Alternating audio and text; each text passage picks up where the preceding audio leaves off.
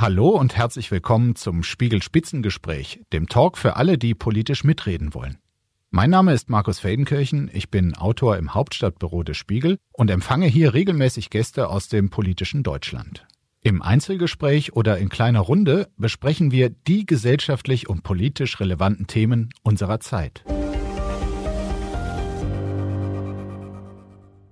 Über die letzte Generation will ich heute reden. Sind ihre Aktionen gefährlich, eine Schande gar, wie manche behaupten, oder eine Art Notwehr im Kampf gegen den Klimawandel. Mittlerweile lassen sich sogar schon Bürgermeister von ihnen bestechen. Geht das zu weit? Diese und andere Fragen habe ich heute an Eme van Balen. Sie ist Aktivistin und Sprecherin der letzten Generation und hat für ihre Protestaktionen auch schon einige Zeit im Knast verbracht. Sie sagt, die wahre Kriminelle ist nicht die letzte Generation. Die wahre Kriminelle ist die Regierung. Einen schönen guten Tag. Hallo. Und ich begrüße Konstantin Kuhle. Der Jurist ist seit 2017 Mitglied des Deutschen Bundestags und stellvertretender Sprecher der FDP-Fraktion. Er sagt, die letzte Generation reißt mit dem Hintern ein, was Luisa Neubauer und Greta Thunberg gemeinsam aufgebaut haben. Und er bezeichnet die Haltung der Aktivisten als, ich zitiere, im Kern im Kern antidemokratisch, totalitär, autoritär und von einer Herablassung geprägt, die kontraproduktiv ist. Einen schönen guten Tag. Guten Tag. Wir schauen gleich zu Beginn mal auf eine Aktion vom vergangenen Wochenende, eine Aktion der letzten Generation.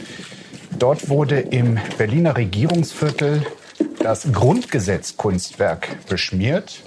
So sah das aus. Schwarze Klebmasse wurde da verwendet. Das Kunstwerk befindet sich quasi im Schatten des Reichstags. Und die Frage an Sie, Frau van Baalen, was bitte sollte diese Aktion? Also es ist ganz klar, dass wir uns entscheiden müssen, ob wir eben weiterhin Erdöl fördern oder ob uns die Grundrechte wichtig sind. Diese schwarze Klebmasse sollte Erdöl symbolisieren? Genau, war es natürlich nicht. Ähm, es war Kleber, der gefärbt war und ist heute auch komplett wieder sauber, das ähm, Kunstwerk und ähm, das Manifest quasi. Und uns muss klar sein, wenn wir in die Klimakatastrophe steuern, dann sind unsere Grundrechte einfach absolut bedroht.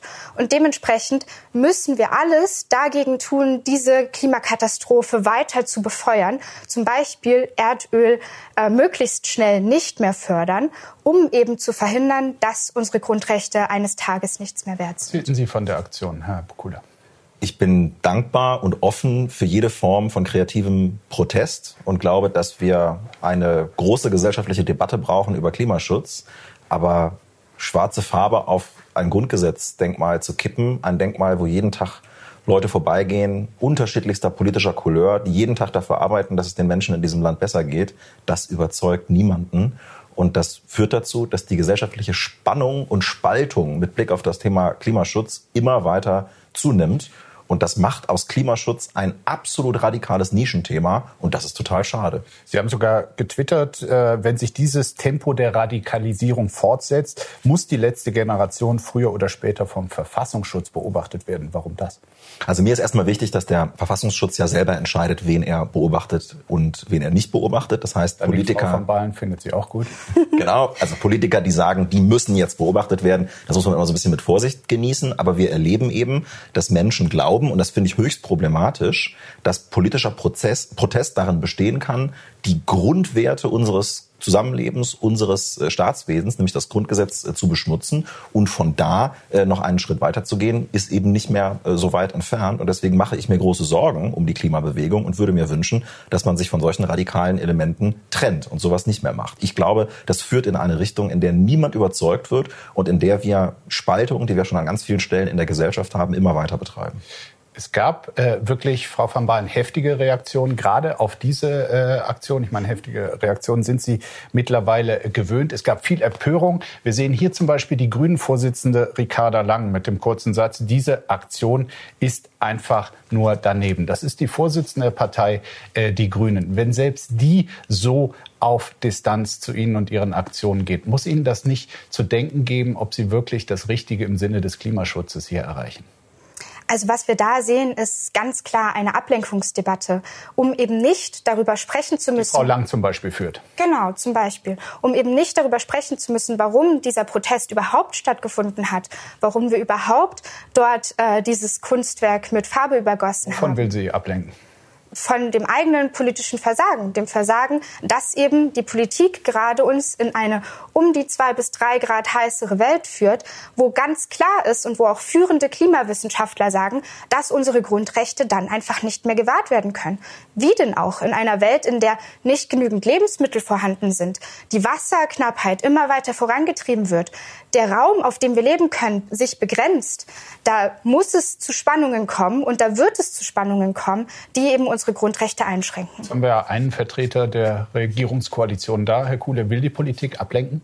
Nein, und ich finde, das ergibt überhaupt keinen Sinn. Wir haben ja ganz viele Länder auf der Welt, in denen es weniger Grundrechte gibt. In dem Video, was wir gerade gesehen haben, wurde der Farbeimer gekippt auf die Versammlungsfreiheit. Wir haben Länder auf der Welt wie China oder Russland, da würden sich die Menschen freuen, wenn sie sich friedlich und ohne Waffen versammeln könnten unter freiem Himmel. Und jetzt kommt's, in diesen Ländern wird weniger für Klimaschutz getan als in Deutschland. Wir haben also Grundrechte in diesem Land, wir haben einen Rechtsstaat, der funktioniert und wir tun was für Klimaschutz. Möglicherweise nicht genug. Darüber können wir in der Sache diskutieren, bin ich sehr offen. Aber zu glauben, dass das ein Widerspruch ist, das ist doch sozusagen ein Anschlag im wahrsten Sinne des Wortes auf das, was wir gemeinsam in der Welt erreichen müssen. Nämlich, dass liberale Demokratien sich für Klimaschutz einsetzen. Also wer soll uns denn auf dem Weg folgen? Ich meine, das Argument kennen Sie natürlich, das sagen Politiker immer. Aber wenn wir jetzt sozusagen, wir verlieren jetzt die Regierungen, die sagen, wir machen nichts gegen Klimaschutz, die haben wir schon mal verloren. Und jetzt verlieren wir auch noch alle Menschen auf der Welt, die sich einsetzen, für Grundrechte. Die sagen jetzt auch, na, Grundrechte, die, die werden jetzt auch noch abgeschafft. Also ich, ich begreife es nicht. Das ist einfach mega kontraproduktiv, was da passiert. Das nehme ich tatsächlich gar nicht so wahr. Also erstmal, ähm, das Wort Anschlag würde ich nicht verwenden. Es ist Farbe gewesen, die nach einem Tag wieder ab war. Der Verfassungsschutz sagt auch regelmäßig, dass unser Protest sich auf demokratischem Boden bewegt. Und die eigentliche Radikalisierung, die hier stattfindet, ist ja die Radikalisierung, die durch nicht genügend Klimaschutz passiert. Und zwar nicht von der Klimabewegung aus, sondern eben in dem Sinne, dass unsere gesamte Welt radikaler werden wird, wenn unsere Lebensgrundlagen bedroht sind. Und das ist aktuell der Fall. Und da würde ich auch gerne hier erstmal in Deutschland bleiben und eben schauen, was wir vor unserer eigenen Haustür tun können. Und da ist ganz klar, dass sie nicht genügend tun und dementsprechend natürlich auch die Grundrechte nicht genügend schützen. Und wenn wir uns so sehr darüber aufregen, dass an einem Tag irgendwie Farbe über ein Grundrecht gekippt wurde, dann müssten wir uns doch mindestens in demselben Maße darüber aufregen, jeden Tag, dass der Klimaschutz, der eben nicht genügend passiert, dazu führt, dass diese Grundrechte irgendwann zerbrechen. Ich bin auch bereit, mich darüber aufzuregen und darüber zu unterhalten. Aber am Ende braucht man politische Mehrheiten, um irgendetwas durchzusetzen. Und wenn wir in politischen Mehrheiten denken, dann tragen ihre Aktionen dazu bei, dass sie jeden Tag Leute verlieren. Ich bin ja Abgeordneter einer Regierungsfraktion und mein Job besteht darin, jeden Tag Mehrheiten zusammenzufinden im Parlament. Also Leute zu überzeugen, mitzustimmen bei Reformen der Ampelkoalition, zum Beispiel auch für mehr Klimaschutz. 49-Euro-Ticket, 45 Milliarden in die Schieneninfrastruktur. Da brauchen wir Mehrheiten im Parlament. Wenn ich so vorgehen würde wie Sie, würde ich jeden Tag Leute verlieren. Ich würde null durchsetzen. Nichts. Und das wäre schlecht fürs Klima. Also was wir nicht sehen, ist, dass wir Leute verlieren, sondern wir sehen im Gegensatz dazu, dass jede Woche sich immer mehr Menschen anmelden, um mit in den Protest zu kommen, weil sie eben wahrnehmen, wie dringlich dieses Klima, Klimathema ist. Sie sitzen heute mit mir hier erneut. Ja, Sie müssen sich dazu äußern, was Ihre Politik eigentlich da gerade veranstaltet, ähm, was Ihr Plan ist, ob Sie überhaupt einen ausreichenden Plan haben. Das wird ja alles durch unsere Proteste ausgelöst. Und letztendlich haben wir Mehrheiten für Klimaschutz. Wir haben genauso die Mehrheiten für das Tempolimit oder andere politische Maßnahmen, die dann eben trotzdem nicht umgesetzt werden. Und frage ich mich, wieso. Wie die Mehrheitsverhältnisse tatsächlich sind, das werden wir gleich noch äh, im Detail besprechen. Frau van Baalen, mich würde interessieren, wer denkt sich eigentlich Aktionen wie diese aus? Waren Sie beteiligt an der Vorbereitung oder der Ausführung? Nee, bei diesem Protest war ich nicht beteiligt. Ähm, das können die Städte quasi selber machen. Also wir haben den Protest jetzt ausgeweitet, so dass eben Städte und Dörfer ähm, quasi selbstständig organisieren können, wie ein Protest vonstatten geht. Insofern, und das ist super wichtig, er sich an unseren Aktionskonsens und an unsere Werte hält. Welche Werte sind das denn? Also es ist super wichtig, dass es gewaltfrei bleibt, ähm, dass wir niemanden persönlich angreifen, dass wir eben wirklich darauf achten, wie wir unsere Sprache verwenden, wie wir unseren Protest gestalten, dass er sicher ist. Es geht darum, dass er inklusiv ist. Da gibt es ähm, ganz viele Gedanken, die wir uns im Vorhinein gemacht haben und die wir auch aufgeschrieben haben. Wie das aussieht, wenn Sie demonstrieren, das haben wir in einem kleinen Einspielfilm äh, mal da. Kollegen haben Sie da bei einer Aktion in Leipzig war das, glaube ich, ähm, beobachtet. Da schmieren Sie sich den Kleber. Viele fragen sich, was ist das für ein Kleber, den Sie da nutzen? Das ist tatsächlich ganz handelsüblicher Sekundenkleber, den man in jedem Laden auch kriegen kann. Haben Sie die immer dabei? Nee, nee, die habe ich nicht immer dabei. Ähm, man klebt sich ja nicht unkontrolliert einfach auf irgendwie die nächste Straße, sondern man muss sich natürlich vorher Gedanken gemacht, wo das stattfindet, wie das stattfindet, eben um diese Sicherheitsaspekte auch einfach kontrollieren zu können bei einer ähnlichen Blockade im November äh, 22. Wir haben gesehen, bei Ihrer Aktion gab es hier auch Stau. Ähm, äh, Im November 22 auf einer Autobahn bei Berlin, da blieben Rettungskräfte, zumindest ein Spezialfahrzeug, äh, im Stau stecken. Gleichzeitig war in der Nähe dieser Unfallstelle ein Unfall, eine Frau, die am Ende sogar tragischerweise äh, verstarb. Ähm, nun gibt es eine Rettungssanitäterin, die gesagt hat, der Tod war, stand nicht ursächlich damit zusammen zusammen. Aber trotzdem hätte man für die Bergung quasi dieses Spezialfahrzeug, was nachweislich im Stau stand, gebraucht. Dann hätten sie quasi den Tod eines Menschen in Kauf genommen. Also wir lassen immer eine Rettungsgasse. An diesem Tag war es. Ja, an diesem Tag aber nicht funktioniert. Aber die müssen die Fahrzeuge. An diesem Tag war es sogar so, dass wir ja noch nicht mal auf der Straße saßen, sondern Menschen waren oben auf der Schilderbrücke und die Polizei hat den Straßenverkehr geregelt. Und ein entscheidender Punkt, warum diese Frau nicht gerettet werden konnte, war eben auch, dass auch das Rettungsfahrzeug zu spät gekommen ist, weil es durch Falschparker. Was war Ihr Einwand, Herr Kuhle? Mein Einwand war, dass die Rettungsgasse ja durch die Fahrzeuge geschaffen werden muss, nicht durch die Demonstranten. Also es ist gut, dass sie auch eine Rettungsgasse lassen, aber wenn da alles voll mit Fahrzeugen steht, kommen die eben nicht durch. Genau. Also mein also, Punkt ist, es ist einfach saugefährlich. Sie können das nicht kontrollieren, was, was da passiert. Was wir machen, ist, wir kleben uns immer erst an, wenn die Polizei kommt, damit wir eben im Vorhinein alle zur Seite gehen können, falls ein Fahrzeug durch muss. Und wenn die Polizei da ist, dann kann diese natürlich auch die Rettungsgasse regeln. Verstehe. Okay. Genau. Dieses Spezialfahrzeug stand an dem Tag trotzdem im Stau. Wie gesagt, es wurde nach, Einsatz, äh, nach Aussage der Ärztin nicht gebraucht, mhm. aber das ist nun ein Fakt. Das berührt sie nicht. Doch, mich, mich nimmt es unglaublich mit, immer wenn Menschen im Straßenverkehr sterben. Also es ist ja eine absolut tragische Situation, dass das überhaupt noch stattfindet. Und was wir aber versuchen, ist ja langfristig Sicherheit zu bringen. Also wir versuchen langfristig ein Tempo 100 durchzukriegen, wodurch bis zu 100 Tote im Jahr auch einfach nicht sterben würden. Wir versuchen langfristig die Klimakrise aufzuhalten und die Politik eben dazu zu bewegen, dass vier Milliarden Menschen, die heute schon bedroht sind, eben nicht weiterhin bedroht sind und dass nicht noch mehr Leute werden bis 2050. Ich befürchte, das überzeugt die Politik nicht ich glaube, dass sich an der Straße festkleben und diese Form des Protests nicht dazu führt, dass im Bundestag andere Entscheidungen getroffen werden. Ich glaube, es bringt Sie persönlich überzeugt es nicht. Nein, ja mich überzeugt es überhaupt nicht. Der ich werde jeden Tag angesprochen, wenn ich im Land unterwegs bin, auf die Protestform. Mhm. Ich finde es total schön, wenn ich auf das Thema Klimaschutz äh, angesprochen würde. Ich werde eingeladen zu Migration, zu Planungsbeschleunigung, zu allen möglichen Themen. Gestern Abend habe ich eine Veranstaltung zu Taiwan gemacht. Total interessant.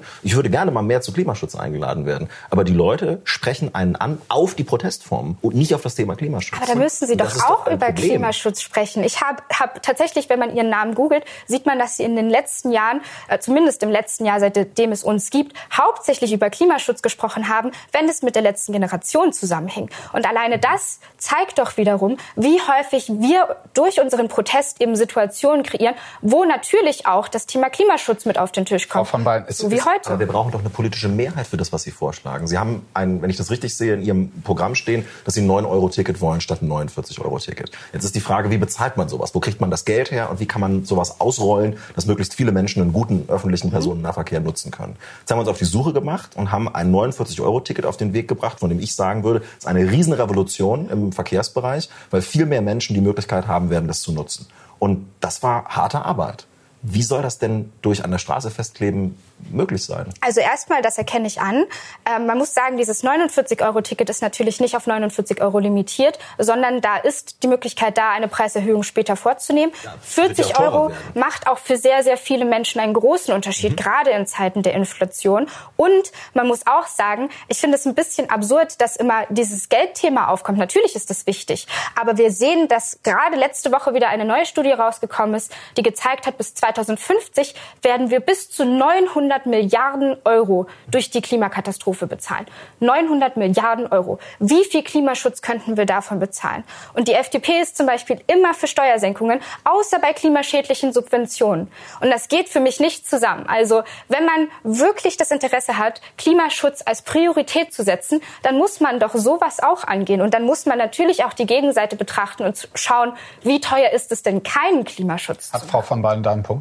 Sie hat einen Punkt, aber man muss Menschen in der Mitte der Gesellschaft eben vom Klimaschutz auch überzeugen können. Und die Menschen, die da im Stau stehen, das sind nicht alles äh, Topverdiener mit sechsstelligem Gehalt, sondern da steht die Pflegekraft, die zum, äh, zum Einsatz äh, will, da steht der Handwerker, der morgens um, um 7 Uhr seinen ersten Termin hat. Und wenn ich da anfange, denen jetzt auch noch äh, den Zuschuss zu streichen für ihren, für ihre, äh, für ihren Sprit äh, oder keine, äh, kein, kein äh, Tankrabatt mache oder anderes, dann gehen uns Arbeitsplätze in der Mitte der Gesellschaft flöten und keiner von denen wird sagen, ich bin jetzt für ein Euro-Ticket. Also ganz, ganz kurz, das, ich glaube, dass äh, tatsächlich so viel über die vermeintliche Radikalität der Aktionen geredet wird, das liegt auch daran an Aussagen wie Ihrem Dresdner äh, Kollegen Christian Bleuel, der diese Woche für viel Aufregung gesorgt hat, als er über die Verkehrsblockaden der letzten Generation sagte, äh, ich zitiere, ich bin zumindest im Hinterkopf mental immer darauf vorbereitet, dass in unseren Staus jemand stirbt. Gerade durch einen Unfall am Ende des Staus könnte es passieren, dass da Menschen sterben und das ist wirklich schwer zu ertragen. Aber es ist etwas, was wir ein Stück weit riskieren müssen. Ja, da würde ich nicht zustimmen. Also ich sage nicht, dass wir das riskieren müssen. Ich glaube, das müssen wir um allen Preis verhindern. Ähm, ich gehe selber tatsächlich in den Protest mit dem Wissen, dass es sein kann, dass jemand mir etwas antut. Aber ich glaube, wir müssen da eben wirklich sehr sensibilisiert rangehen und da würde ich diese Aussage von Herr Bleuel auch nicht unterstreichen. Hm. Wie stellen Sie sicher, dass nicht viele so denken wie ihr? Viele in unserem Protest, meinen Sie jetzt? Also wir haben vorher ja Protest, Protesttrainings, wo wir unsere Werte durchgehen, wo wir wirklich auch nochmal klar machen, warum wir das machen, wo wir üben, dass wir gewaltfrei bleiben, wo wir üben, wie man eine Rettungsgasse bildet. All diese Dinge, die werden dort durchgespielt und eben wirklich vorher trainiert. Und man muss an diesem Training auch teilnehmen, bevor man auf die Straße geht. Mhm. Aber das können Sie doch nicht kontrollieren. Also das ist doch, das ist doch der Punkt. Sie äh, üben ja auch mittlerweile äh, durch ihre mediale Präsenz eine Vorbildfunktion aus und ziehen sozusagen den Protest an. Und Sie können doch nicht kontrollieren, wer das nachmacht. Sie können übrigens auch nicht kontrollieren, ob nicht die identitäre Bewegung oder irgendwelche Rechtsextremisten morgen losmarschieren und auch Farbe übers Grundgesetz kippen. Das ebnet alles äh, die, den, den Weg für radikale Protestformen, die sich gegen das wenden, was unsere freiheitliche Gesellschaft ausmacht. Nämlich, dass wir auf Augenhöhe miteinander reden, dass wir über Themen sprechen und uns versuchen, gegenseitig zu überzeugen. Und ich verstehe, dass Sie sagen, wenn die Klimakrise so kommt, wie, äh, wie Sie sie sehen, äh, dann ist diese Form von Diskurs gar nicht mehr möglich. Und deswegen muss jetzt darüber gesprochen werden. Ich verstehe genau. dieses Argument. Deswegen den Gesellschaftsrat. Bitte nicht. Also wirklich, das wäre. Da können das wir doch aber gerne noch mal ganz kurz da müssen wir unbedingt drüber sprechen. Ich will aber vorher sagen, also müssen wir drüber sprechen. Ja, glaube, das machen wir. Das genau. machen wir in ein paar äh, Minuten. Äh, ich finde die Frage noch interessant, die Herr Kuhle äh, aufgeworfen hat. Also die Akzeptanz bei den Leuten. Es gibt eine Aussage zum Beispiel des linken Politikers Malte Heidorn und Jan Marose. Äh, die haben wir mal vorbereitet. Die fand ich ganz interessant. Die sagen, die Aktivisten mögen die Flugreise meiden, ihre Aktionsformen aber sind abgehoben wie ein Urlaubsflieger.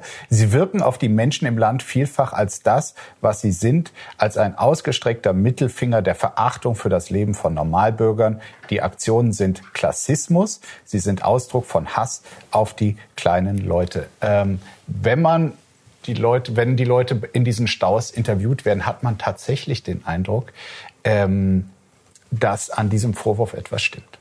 Mhm. Da muss ich sagen, Sie haben heute wirklich sehr gemeine Zitate rausgesucht.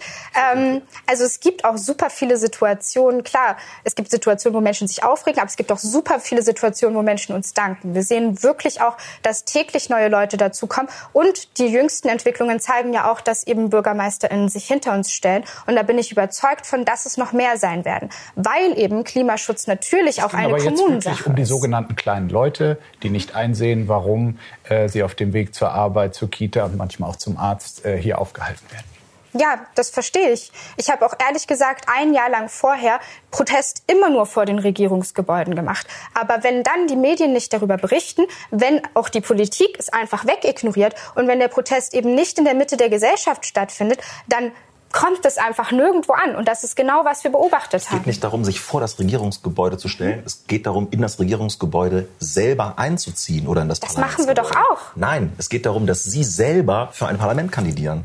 Es ist, was mich stört, ist sozusagen, das ist eine, eine, eine archaische Vorstellung der Trennung von Gesellschaft und Politik. Es gibt die Politik, ja, die machen das die ganze Zeit, 40, 50 Jahre, und wir als Gesellschaft müssen sie zu irgendwas aufbauen. Warum kommt das wir leben in der Demokratie. Tatsächlich, das Sie können, Sie können Kann in, in, in, bei der nächsten Bundestags Bundestagswahl können wir genau in umgekehrten Rollen sitzen. Da können Sie im Parlament sitzen und ich werde und vielleicht abgewählt. auf der Straße, Herr Kuhn. Sie sitzen Möglicherweise, wer ja. weiß wofür.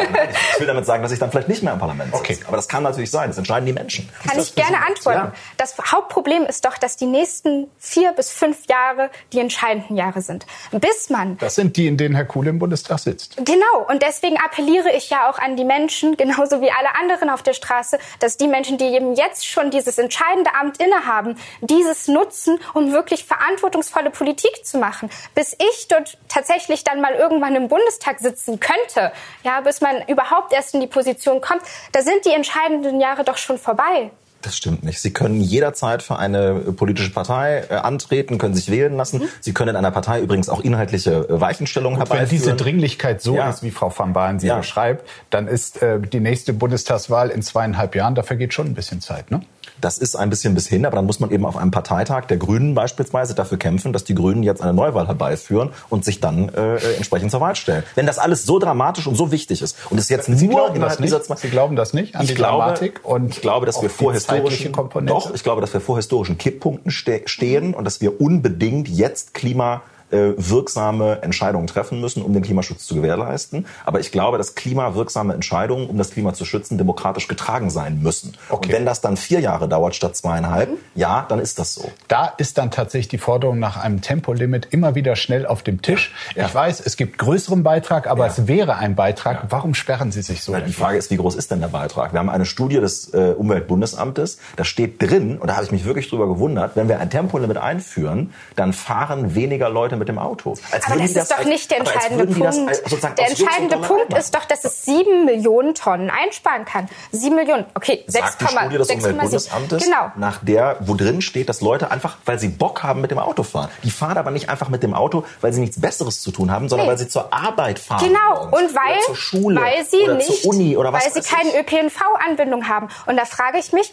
warum dann der Deutschlandtag jetzt wieder 40 Jahre verschoben wird. Warum ich dann 2000 sogar. Sogar 50. Also. Warum ich dann irgendwann 2070, wenn ich selber 70 bin und vielleicht gar nicht mehr richtig laufen kann, damit rechnen kann, dass der Deutschlandtag. Ich mag Volker Wissing sehr, aber dass er jetzt sozusagen in dem einen Jahr, wo er Verkehrsminister mhm. ist, schuld daran ist, dass der Deutschlandtag um 50 Jahre ja. Äh, verschoben wird, das glauben wir ja. Aber wenn wir bei Volker Wissing sind, da wissen Sie auch, dass zum Beispiel der wissenschaftliche Dienst von den einzelnen äh, Häusern äh, in der Bundesregierung ähm, quasi verlangt, was da die sektorspezifischen Einsparungen an CO2 ist und das schneidet regelmäßig äh, das äh, Verkehrssektor, der Verkehrssektor am schlechtesten ab. Deutschland verfährt viel zu viel Sprit. Statt der erlaubten 139 Millionen Tonnen CO2 kamen äh, im vergangenen Jahr 150 Millionen heraus. Warum so wenig Ambitionen des Kollegen Wissing? Es ist überhaupt kein Wunder, dass der Verkehrssektor da schlechter abschneidet als ähm, beispielsweise der Gebäudesektor oder der Wärmesektor,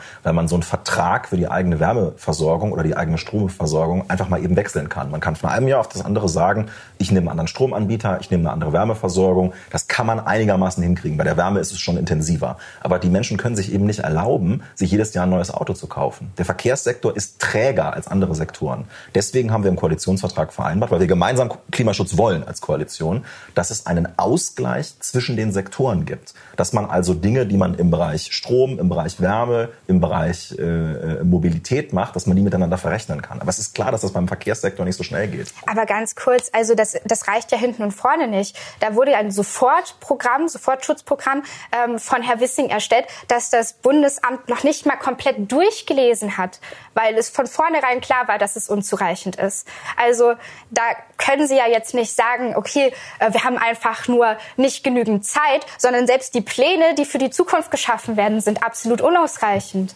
Ja, wir müssen mehr machen im Verkehrssektor, das glaube ich das auch. Umweltbundesamt das ausreichend gelesen hat, das können wir an dieser Stelle nicht klären.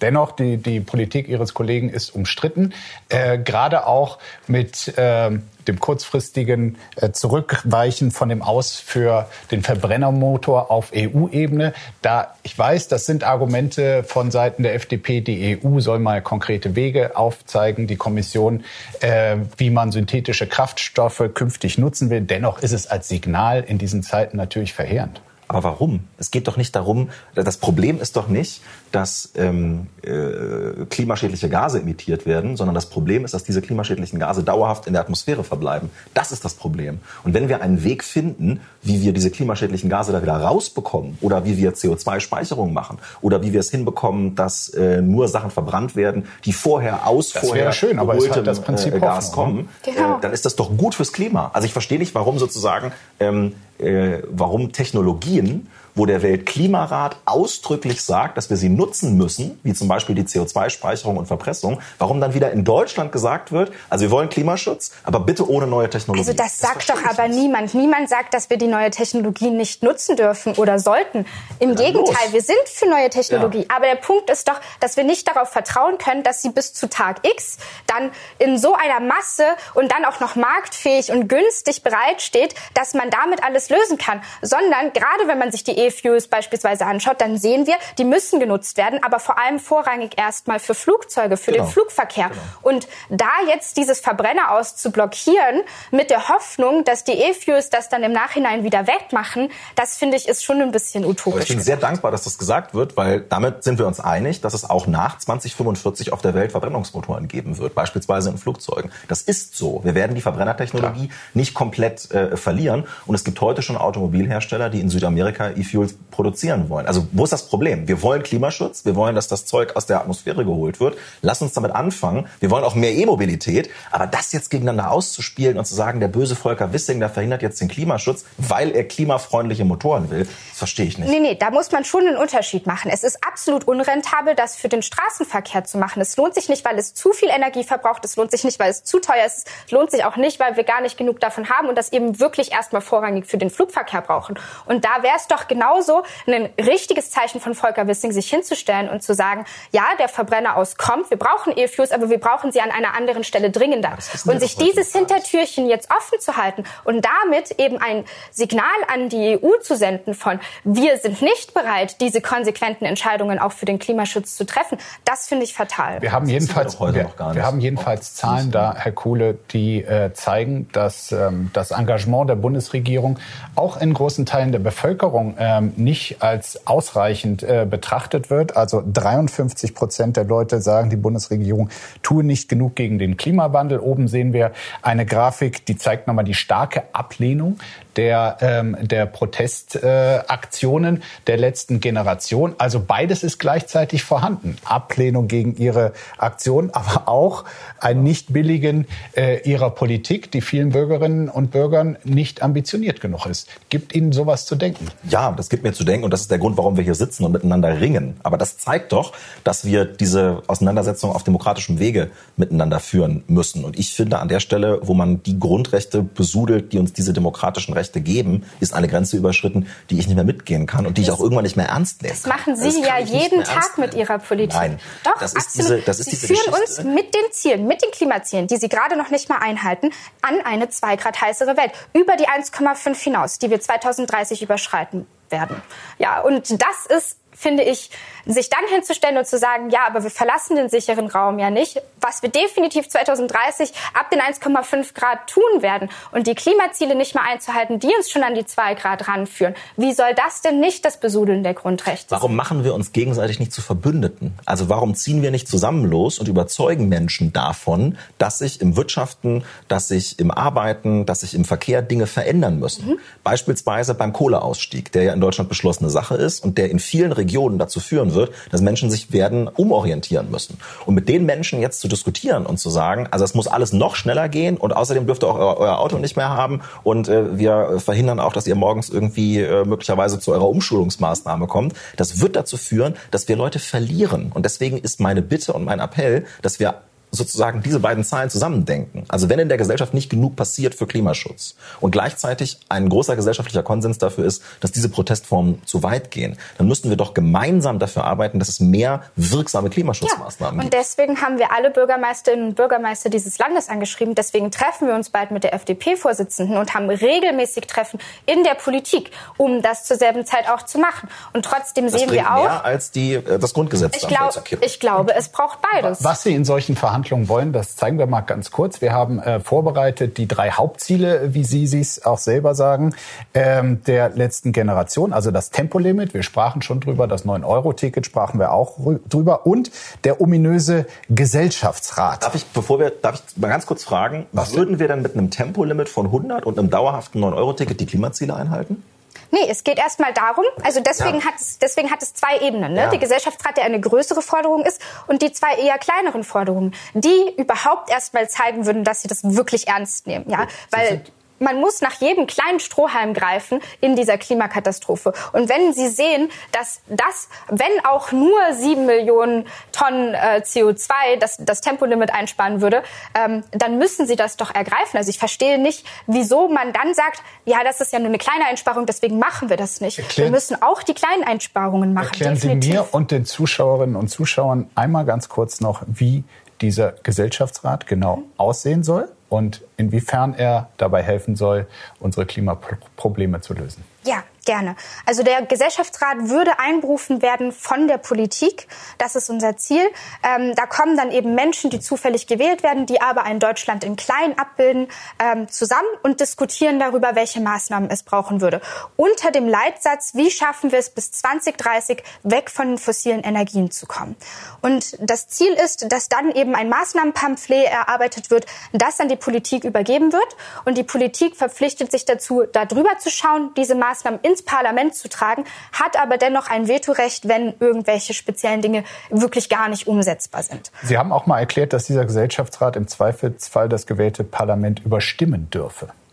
Nee, darum geht es nicht. Es geht wirklich darum, ähm, zu zeigen, dass die Politik sich selbst dazu verpflichtet, diese Dinge mit ins Parlament zu tragen und darüber zu sprechen. Und da ist ein super entscheidender Punkt, dass der Gesellschaftsrat eben eine Aufmerksamkeit des Landes braucht. Das heißt, was der Unterschied ist zu einem Bürgerrat, der schon stattgefunden hat, ist einfach, dass er in Talkshows vorkommen muss, dass darüber diskutiert werden muss, dass alle Menschen Bescheid wissen, dieser Gesellschaftsrat findet jetzt statt. Und der Vorteil für die Politik ist ja, und das ist das, was ich auch, äh, wo ich sage, da können wir ihnen gerne unter die Arme greifen, ist, dass sie dann ja wirklich demokratisch ausgearbeitet einen Überblick über das Land haben, welche Maßnahmen sind gewollt und welche Maßnahmen sind nicht gewollt. Sie haben eben schon gesagt, Herr Kuhle, oh Gott, bitte nicht den Gesellschaftsrat. Äh, was stört Sie daran, wenn Sie hier... Mich stört an dem ursprünglichen Konzept... Wenn Ihnen geholfen werden soll. Ja, also ich sozusagen... Äh, man macht nichts lieber ernsthaft, als sich mit Leuten zu unterhalten über äh, eine Verbesserung der Lage in diesem Land okay. und damit auch über das Thema Klimaschutz. Was stört also gerne. Mich stört, dass in dem ursprünglichen Konzept, so wie ich es verstanden habe, der Gesellschaftsrat anstelle des Parlaments die Entscheidung über die Klimaschutzmaßnahmen treffen soll. Wenn jetzt eine Beratung gemeint ist, mhm. ja, also wenn jetzt sozusagen Menschen zusammenkommen und der Politik aufschreiben, was sie mal gerne hätten, ähm, aber das Parlament am Ende darüber entscheiden kann, dann bin ich Erklären offen Sie auch, was für, ist jede, gemeint? Für, für jede Form äh, des Diskurses. Ich will nur sagen, wir haben in Deutschland schon mal diese Bürgerräte gehabt, mhm. ja, oder Gesellschaftsräte gehabt. Das ist ja ein schleichender Übergang. Und wenn man sich da die Ergebnispapiere durchliest, zum Beispiel der Bürgerrat Deutschlands Rolle in der Welt, da wird keine klare Entscheidung getroffen. Das ist ein, ein Wischiwaschi-Papier, mit dem man nichts anfangen kann. Und deswegen bin ich sehr skeptisch, was diese Instrumente angeht. Also es ist zweiteres gemeint. Wir, wenn wir jetzt den Bürgerrat Klima anschauen. Also die Beratung, nicht das Genau, Übernehmen die Beratung. Wobei man sagen muss, dass das Wichtige ist eben wirklich, dass die Politik es dann ernst nimmt. Bisher sind Gesellschaftsratpapiere einfach irgendwo in der Schublade verschwunden. Man hat da nicht mehr drüber gesprochen. Überhaupt nur sieben Prozent Deutschlands wussten, dass das mhm. stattfindet. Und das muss anders sein. Da muss das Auge der Bevölkerung drauf liegen und da muss die Politik dann eben auch Rede und Antwort stehen, wenn einzelne Dinge davon abgelehnt werden. Oder eben zusagen, wenn eben die Mehrheit der Bevölkerung dafür ist. Und das natürlich nur, wenn es vereinbar ist mit anderen Gesetzen. Und was wir sehen beim Bürgerrat Klima ist, dass 70 Prozent der Bevölkerung für die Maßnahmen waren. Ich habe Ihnen das tatsächlich hier auch nochmal mitgebracht, denn die sind sehr konkret. Die sind sehr konkret für alle verschiedenen Bereiche. Und davon wurden bis jetzt, obwohl das vor Jahren stattgefunden hat, gerade mal ein bis zwei umgesetzt. Das ist ein netter Service, da hat Herr Kuhle was Danke. zu lesen. Äh, es ist ja so, dass erste Städte schon auf zumindest diese drei genannten äh, Forderungen eingehen und sogenannte Deals mit der letzten Generation machen. In Tübingen, Marburg und Hannover soll es künftig keine Protestaktionen quasi zum Dank äh, dann mal geben. Ist das noch äh, legitimer demokratischer Diskurs oder Erpressung gewählter Volksvertreterin? Also ich finde, das, was die Bürgermeister da machen, äh, ist Gratismut.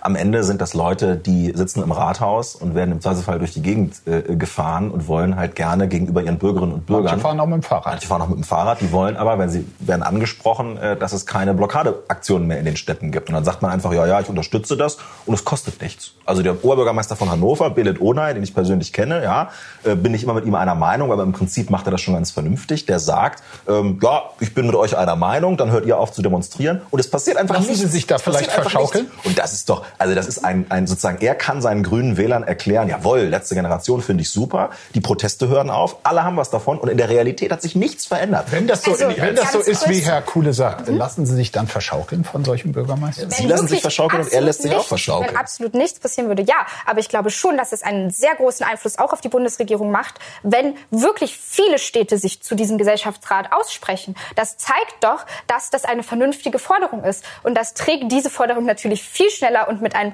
viel größeren Druck ins Parlament rein. Also kann ich, kann ich nicht verstehen, wie Sie da sagen können, das hat keinen Effekt. Es hat einfach nur den Effekt, dass sie aufhören zu protestieren. Er kann sich dafür abfeiern lassen in Hannover und am Ende äh, heißt es irgendwie, also es, äh, er unterstützt das. Das nee, ich, also die wenn es so einfach ist. Die schreiben ja auch Briefe an die Bundesregierung, ja. dann in denen sie eben darlegen, wir möchten diesen Gesellschaftsrat. Und die Bundesregierung kommt ja, ja irgendwann in Erklärungsnot, wenn wirklich sehr, sehr viele Städte das unterschreiben, warum der Gesellschaftsrat dann nicht kommt. Ich habe immer noch ein Problem also. mit der also. Legitimation dieses Gesellschaftsrates, weil am Ende werden dort Maßnahmen beschlossen von Leuten oder vorgeschlagen, die gar nicht gewählt gewählt sind. Also wie kommt man dazu, dass Menschen sich dann an das halten, was dieser Gesellschaftsrat entschieden hat, wenn Menschen sich das ausdenken, die überhaupt nicht gewählt sind? Sollen ausgelost werden und ich meine, es gibt ja nun auch Expertenräte bisher, die werden nach Kompetenz besetzt und äh, haben auch kein demokratisches Mandat. Das stimmt. Am Ende entscheidet glücklicherweise das Parlament, also Menschen, die gewählt sind und vor allen Dingen, die abgewählt werden können. Also wo man sagen kann, ich bin mit dem nicht einverstanden, was dort entschieden äh, worden ist. Und das ist bei Bürger- oder Gesellschaftsräten eben nicht der Fall. Doch, also es es kommen ja Maßnahmen da, Nee, aber es kommen Maßnahmen heraus, die werden ja dann in der Gesellschaft durch repräsentative Umfragen quasi ähm, ja abgefragt, wie viel Zustimmung da besteht. Das wurde ja auch bei den Maßnahmen des Bürgerrat Klima gemacht. Da waren eben 60, äh, 70 Prozent der Bevölkerung dafür. Und das heißt, man hat ja dann eine, äh, eine Einordnung nochmal deutschlandweit. Was machen Sie, wenn sowas rauskommt wie in der Umfrage gerade? Wenn äh, die Mehrheit sagt, äh, also ich will, dass es grüneren Strom gibt und die andere Mehrheit sagt, die Stromkosten sind zu hoch. Und wenn Sie die, Brauchen wir dann wieder neue Atomkraftwerke? Wenn Sie die, wenn Sie also es findet ja unter der Prämisse statt, wie wir es bis 2030 schaffen, weg von den fossilen Energien zu kommen, weil das die physikalische physikalische Grundlage ist, an die wir uns halten müssen, wenn ja. wir eben diese Klimakatastrophe nicht weiter befeuern. Noch, noch, ein, noch eine Wissensfrage. Ähm, wenn Sie da auslosen, was ist denn, wenn das Los auf jemanden fällt, der den Klimawandel leugnet? dann ist das so. Aber letztendlich ist es ja so, dass man dort zusammenkommt und beraten wird von Expertinnen. Und was bisher gezeigt wurde, ist, also es ist ja, es bildet ja Deutschland in klein ab. Ne? Und Deutschland soll, ja Ja, das funktioniert auch wissenschaftlich. Mit 160 Mitgliedern funktioniert das. Das ist bewiesen. Dazu gibt es viele Studien und äh, Konzepte. Und es ist ja nicht so, dass die Mehrheit der Deutschen jetzt Klimawandelleugnung betreibt. Und dementsprechend, das sehen Sie auch bei den äh, Maßnahmen, die ich Ihnen mitgebracht habe, steht daneben immer eine Prozentzahl an Mitgliedern quasi, die das unterstützen oder nicht unterstützen. Mhm. Äh, lassen Sie uns noch mal kurz auf das Verhältnis zwischen der letzten Generation und den Kommunen kommen. Es gibt da eine besondere Situation in Hamburg. Dort wurde der regierende Bürgermeister Peter Tschentscher von der SPD und auch mehrere Fraktionsvorsitzende in der Bürgerschaft äh, auf, äh, in einem äh, Brief ein Ultimatum äh, gesetzt und mit Störaktionen gedroht. Es das heißt dort, wenn bis Montag nicht auf ihre Forderungen eingegangen wird, wolle die letzte Generation ab Dienstag für eine Zitat, maximale Störung der öffentlichen Ordnung sorgen. Was haben die Kolleginnen und Kollegen davor? Also es ist nichts anderes, als was wir bisher nicht auch schon gemacht haben. Es ist kreativer Protest zusammengemischt mit quasi diesen, ja, diesen Blockadeaktionen, dem Protest, den wir dort betreiben. Der wird sich nicht groß unterscheiden. Wie sollten Bürgermeister auf solche Drohungen reagieren? Also ich finde es richtig, miteinander zu sprechen, auf jeden Fall. Ich finde das auch gut, dass man im Dialog miteinander bleibt. Aber einfach zu sagen, ich werfe mich in den Staub und akzeptiere Blockadeaktionen, eine maximale Störung der öffentlichen äh, Ordnung, ich finde, da wären Bürgermeister äh, ihrem Amt nicht gerecht. Ich bin als Bürgermeister doch gerade dafür äh, verantwortlich, die öffentliche Ordnung aufrechtzuerhalten. Und wenn dann jemand sagt, äh, ich störe jetzt maximal die öffentliche Ordnung, dem zu sagen, jawohl, ich gebe dir äh, zu 100 Prozent recht, das ist eine Verhandlung mit Menschen, die äh, einfach die Öffentlichkeit erpressen. Und das geht nicht. Frau van Ballen, Ihre Organisation oder Ihre Gruppe ist noch relativ neu, deshalb sind auch viele neugierig, manches verstört, äh, manches überrascht. Laut einer Recherche der Kollegen der Welt am Sonntag äh, haben wir einiges doch noch mal mehr erfahren. Da stand zum Beispiel das äh, akribisch Buch über das Leben der Mitglieder und möglicher Neumitglieder geführt würde ähm, und dass sich da auch quasi von oben äh, unterhalten wird und Fragen gestellt werden, konnte sich bislang nicht durchdrängen, das Studium zu schmeißen, also über neu, mögliche Neubewerber oder dass sie zu ängstlich seien fürs äh, Gefängnis. Warum werden solche Angaben von potenziellen Mitgliedern erfasst? Also erstmal muss man ja wissen, in welchen Protest kann man diese Personen jetzt integrieren. Ja, die haben unterschiedliche. Und dann zu testen, wie radikal oder zu wie viel jemand bereit ist. Nee, Sie müssen ja, wenn Sie jetzt in den Protest gehen, müssen Sie ja wissen, kann es sein, dass ich über Nacht dafür eingesperrt werde oder nicht? Was für ein, in Anführungsstrichen, Gefahrenpotenzial birgt das für mich selber juristisch gesehen? Und dementsprechend müssen Sie das natürlich abfragen. Ich kann diese Person ja jetzt nicht in einen Protest stecken nach Bayern, München beispielsweise. Also da richtet dann jemand darüber, der ist gesundheitlich nicht so fit, der ist mental Nein. nicht so stabil. Nein, da werden nur persönliche Diese Zitate Präferenzen. in diesem Bericht zumindest. Da werden persönliche Präferenzen abgefragt. Ne? Und bei gesundheitlichen Sachen Sachen oder sowas ist natürlich auch wichtig, wenn man wirklich mal über Nacht in so eine Zelle kommt, dass die Personen wissen, okay, wir müssen denen jetzt Medikamente bringen oder der braucht bestimmte Dinge, um eben in dieser Zelle zurechtzukommen. Das ist letztendlich. Ist das wichtig, um bei Ihnen mitzumachen, bereit zu sein, ins Gefängnis zu gehen? Nein. Es gibt auch super viele Menschen, die nicht in den Protest gehen, die einfach nur im Hintergrund, sag ich mal, auch wenn das jetzt nicht geheim ist, ähm, Sachen organisieren, ja, die Vernetzungsarbeit machen, die Pressearbeit machen, die zum Beispiel Anwälte sind und uns äh, pro bono unterstützen. Das sind dann die, die nicht auf die Straße gehen. Genau. Sie selbst äh, waren schon insgesamt 20 Tage in Haft. Ähm, wie war das für Sie persönlich dort und kam in dieser Zeit dann nicht auch mal Zweifel auf, ob das hier eigentlich richtig ist, was ich da mache? Na klar, das fragt man sich ja auch zwischendurch immer wieder. Also man hinterfragt sich immer. Und ich war insgesamt sechs Tage am Stück dort und da hatte ich sehr viel Zeit, um mich das zu fragen und bin aber auch immer wieder zu dem Ergebnis gekommen. Wir haben super wenig Zeit. Die Sozialforschung zeigt, dass es ein effektives Mittel sein kann. Und ich habe vorher alles andere ausprobiert. Ich habe versucht, an die Politik zu appellieren, vor dem Parlament zu demonstrieren, mit Fridays for Future mitzugehen. Und dementsprechend bin ich auch aus, an dem Tag da rausgekommen und am nächsten Tag wieder in den Protest gegangen, weil ich zu der Schlussfolgerung komme, dass es vor allem, wenn wir uns das geschichtlich ansehen, das Richtige ist. Ähm, es heißt auch über Ihre Organisation, dass sie nicht wirklich äh, demokratisch organisiert sei, äh, dass es klare Hierarchien gebe. Es soll ein sechsköpfiges Kernteam geben äh, mit einer gewissen Entscheidungsgewalt. Sind Sie Teil dieses Kernteams oder empfangen Sie dann quasi die Ideen von anderen und setzen die um? Also es ist eine funktionale Hierarchie. Das heißt, es geht nicht darum, dass äh, Macht oder Wissen ungleich verteilt sind, sondern es geht darum, schnell reagieren zu können auf bestimmte Situationen und das eben gut organisieren zu können.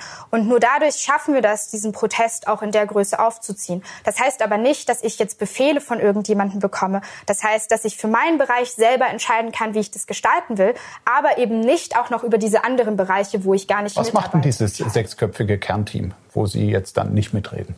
Die schauen zum Beispiel, dass eben die Werte und der Aktionskonsens eingehalten werden. Die schauen, dass, ähm, dass die Teams einfach gut miteinander funktionieren. Solche Sachen. Das heißt, die behalten einfach so ein bisschen den übergeordneten Blick. Wie lange sind die im Amt?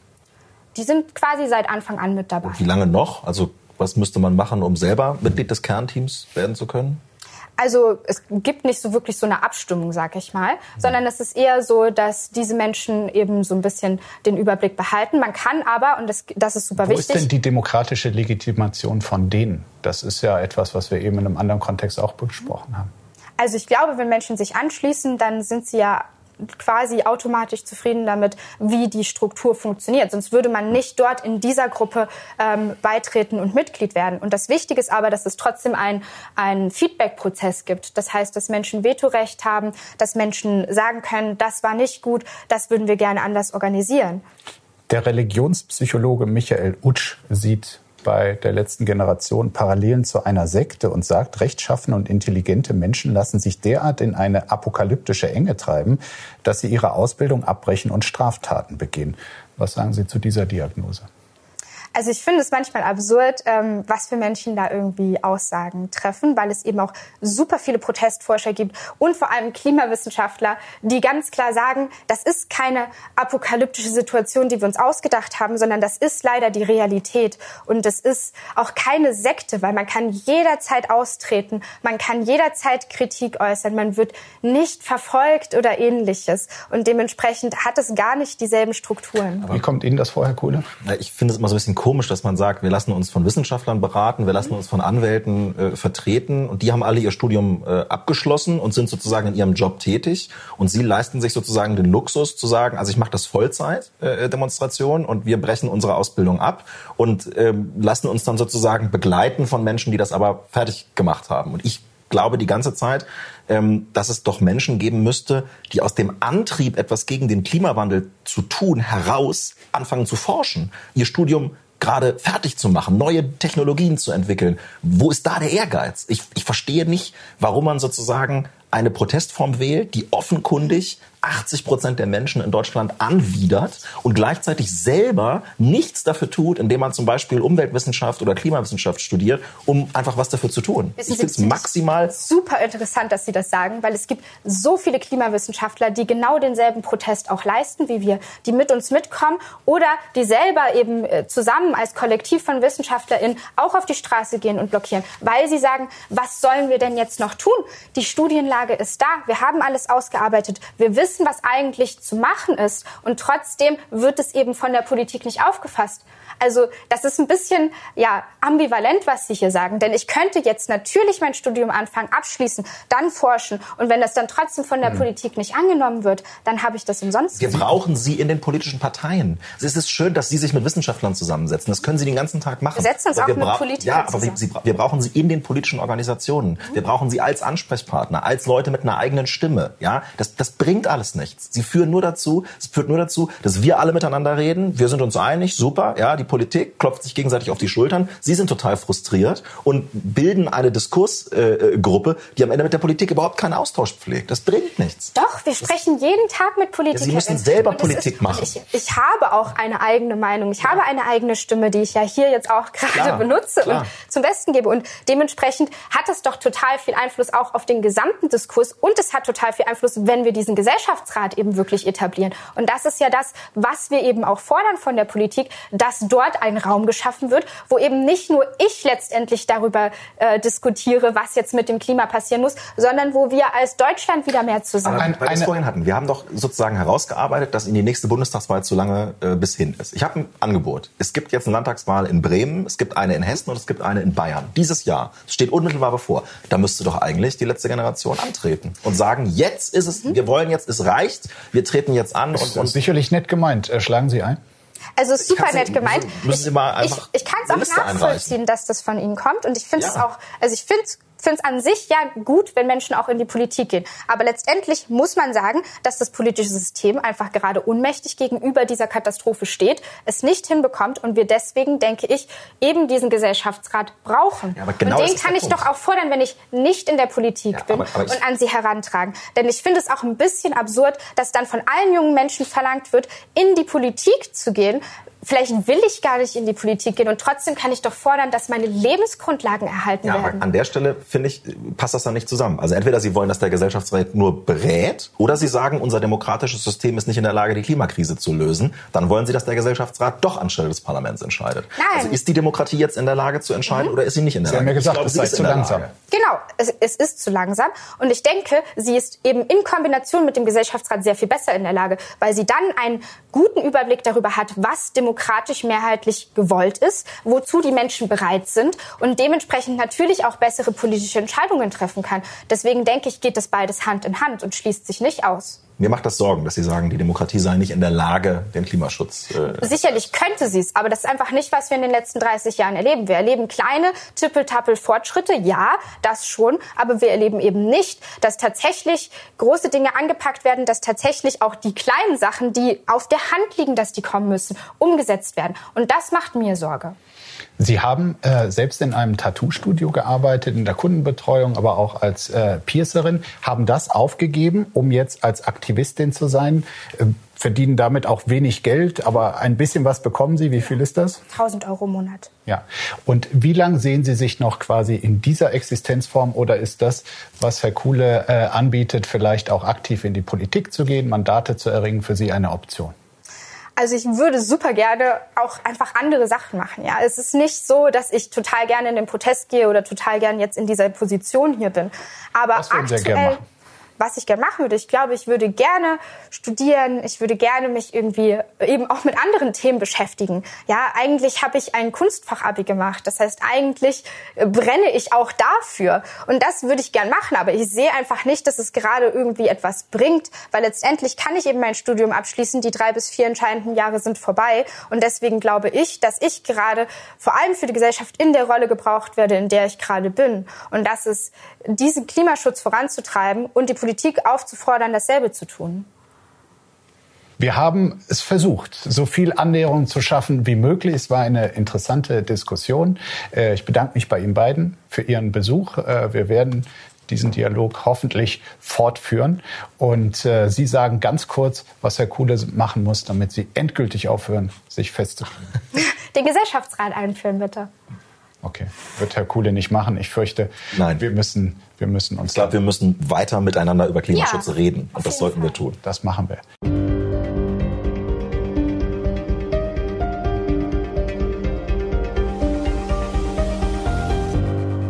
Das war das Spiegel Spitzengespräch. Wenn Ihnen die Folge gefallen hat, geben Sie gerne eine Bewertung ab und abonnieren Sie diesen Podcast, um keine Ausgabe zu verpassen. Ich danke Ihnen fürs Zuhören und freue mich, wenn Sie auch das nächste Mal wieder einschalten. Bleiben Sie heiter, so gut es geht. Bis bald.